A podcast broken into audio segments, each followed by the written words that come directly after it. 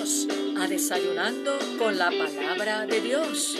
Welcome to Breakfast with the Word of God. Un refrigerio para tu alma. Ánimo mi gente, que este es el día que ha hecho el Señor. Nos gozaremos y nos alegraremos en Él. Yes.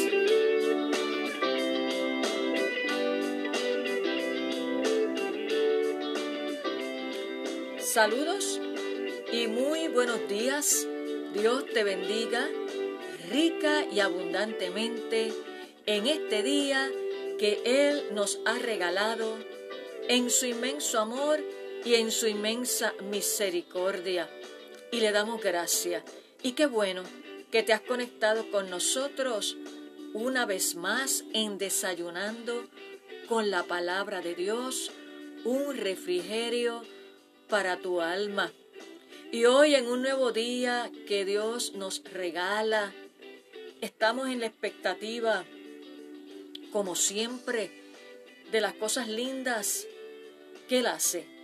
Y quiero decirte que aún en medio de cualquier turbulencia, de cualquier conflicto, de cualquier situación, qué bueno que la palabra nos dice que todo obrará para bien para aquellos que aman a Dios, para los que conforme a su propósito son llamados. Y cuando atravesamos por momentos difíciles que a veces no entendemos, qué bueno que podemos apropiarnos de la palabra de Dios, de sus promesas que son fieles, que son verdaderas, que Jesús no falla, es el único líder que lo que promete lo cumple. Y por eso Él nos dice también en su palabra, puesto los ojos en Jesús, el autor y consumador de la fe. Él es nuestra esperanza. En Él encontramos dirección, sabiduría y fortaleza en medio de las circunstancias adversas que atravesamos día a día cada uno de nosotros. Y por eso es bien importante alimentarnos de la palabra de Dios y pedirle al Espíritu Santo que nos imparta revelación cuando nos exponemos, cuando decidimos leer la palabra de Dios, pedirle al Espíritu Santo que traiga esa revelación, porque déjame decirte que el Espíritu Santo es el mejor exégeta y claro que hay herramientas que nos ayudan a hacer una buena y responsable y seria interpretación bíblica, lo que conocemos una buena hermenéutica, ¿verdad? Que eso conlleva hacer una exégesis, o sea, un análisis profundo de cada verso. Y eso es bien importante para que no caigamos en el error y en decir cosas y sacar cosas de la palabra de Dios fuera de contexto. Por eso es que necesitamos esa iluminación. Y me preguntarás, pero ¿Por qué la pastora dice eso? Porque estamos en unos tiempos donde habrá muchos engañadores. La misma palabra lo dice, eh, falsos profetas, falsos apóstoles. Y tenemos nosotros que como hijos de Dios estar apercibidos, ¿verdad? De conocer la palabra de Dios para que no seamos engañados. Así que por eso es bien importante comenzar un nuevo amanecer, primeramente presentando nuestro día al Señor y también nutriendo nuestro espíritu con la palabra para que así podamos afrontar los retos, los desafíos que día a día nos presenta la vida. Pero hay una diferencia de aquel que los afronta solo y de aquel que depende totalmente de Dios, de su sabiduría y que mantiene una relación íntima con Dios. Por eso es bien importante en la oración y el estudio de la palabra. Y con estas palabras eh, iniciamos este, este desayuno en el día de hoy, eh, no es el tema que tenemos, pero eh, siento por el Espíritu Santo la importancia de que eh, vemos tanto pueblo de Dios, hijos de Dios, que viven turbados.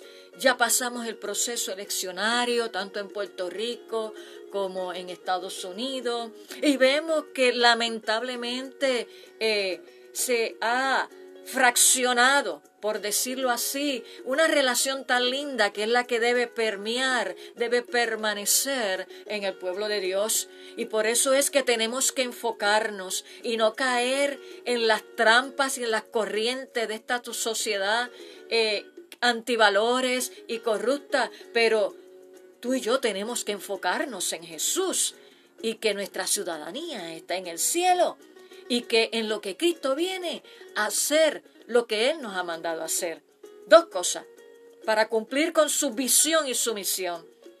La gran comisión, ir por todo el mundo y predicar el Evangelio y hacer discípulos a todas las naciones, bautizándolos en el nombre del Padre, del Hijo y del Espíritu Santo y viviendo una vida en santidad. Lo demás es añadidura. Así que, mi hermano que me escuchas en este día, no te desenfoques no te desenfoques porque este es el tiempo de cumplir con la gran comisión. Bendito sea el nombre del Señor. Y hoy quiero hablarte eh, rápidamente, pero no sin antes, eh, seguimos orando por tanta gente enferma, tanto en nuestra congregación como mis hermanos en Puerto Rico, en mi iglesia, eh, Casa Apostólica Misericordia, y también pido la oración por mi hermana eh, sanguínea, Araceli, que está pues eh, todavía permanece en sala de emergencia, le están haciendo unos estudios, gracias a Dios no es el COVID-19, pero solicito la oración por ella, sabiendo que Dios está en control absoluto de todo. Y te invito a que te unas conmigo a leer de la palabra de Dios en el Evangelio de Juan, capítulo 17, los versos 21 al 23, donde en este capítulo Jesús ora. Ora por sí mismo, ora por sus discípulos y ora por los futuros creyentes. Y estos versos del 21 al 23, ahí está esa oración por los futuros creyentes. Y vamos a ver dentro de esa oración ¿Qué pide Jesús al Padre? Y lee así la palabra de Dios y la voy a estar leyendo en la nueva traducción viviente. Dice así en el verso 21, te pido que todos sean uno, así como tú y yo somos uno. Es decir, como tú estás en mí, Padre, y yo estoy en ti. Y que ellos estén en nosotros, para que el mundo crea que tú me enviaste. Verso 22. Les he dado la gloria que tú me diste, para que sean uno, como nosotros somos uno. Yo estoy en ellos y tú estás en mí.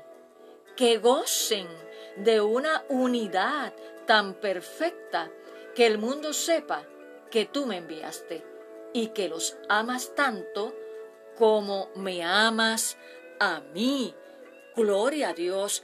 Qué poderosa oración hace Jesús al Padre, pidiendo la unidad, que seamos uno como Él y el Padre son uno. Y hoy quiero hablarte bajo el tema promotores y agentes de unidad. Sí, hace falta en estos tiempos promotores y agentes de unidad. Y el gran deseo de Jesús en esta oración que hace al Padre era que sus discípulos llegaran a ser uno. Quería que se unieran como un poderoso testimonio de la realidad del amor de Dios. Entonces, nos tenemos que preguntar cada uno de nosotros de manera honesta y humildemente en este día y en esta hora la siguiente pregunta. ¿Estoy promoviendo la unidad en el espíritu? Segunda pregunta, ¿estoy promoviendo la unidad del cuerpo de Cristo? Esas son preguntas que tenemos que meditar porque son bien importantes. Y debemos hermano que me escucha y amigo, debemos tener esta prioridad en nuestras oraciones, pero pidiéndole al Espíritu Santo que nos use a cada uno de nosotros como agentes de unidad y no de discordia. Y una de las formas de ser agentes de unidad es no ser promotores, como te dije, de la discordia, promover la división, la murmuración, el chisme, comentarios inadecuados, el difamar, todo eso no promueve la unidad, sino que seamos edificadores, que trabajemos los unos a los otros con un espíritu de humildad y que seamos generosos los unos con los otros. Bendito sea el nombre de nuestro Señor Jesucristo.